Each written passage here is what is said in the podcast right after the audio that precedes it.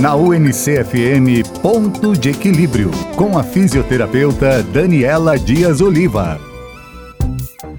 Boa tarde, seja bem-vindo ao Ponto de Equilíbrio. Eu sou a fisioterapeuta Daniela Dias Oliva e estou levando para você informações sobre o equilíbrio na UNCFM. Hoje, o exercício vai para aquelas pessoas que têm um pouquinho de desequilíbrio ao caminhar. Se você sente isso no dia a dia e não se sente seguro para caminhar em todos os tipos de terrenos, preste atenção. Um dos exercícios muito importantes que utilizo com os meus pacientes é o treino do equilíbrio de olhos fechados. Você pode encontrar um canto na tua casa entre duas paredes, ficar de costas para este canto sem encostar o bumbum na parede. Junte os pés, cruze os braços à frente do corpo e feche os olhos. Você deve contar mentalmente até 30 para ficar um tempo permanecendo nessa posição. Em seguida, abra os olhos. Pode ser que você tenha a sensação do teu corpo oscilar, mas à medida que você vai repetindo várias vezes esse exercício, o teu cérebro vai começando a utilizar mais os impulsos do labirinto e você vai se sentindo mais estável. Se você tem mais alguma dúvida sobre equilíbrio, você pode entrar em contato pelo WhatsApp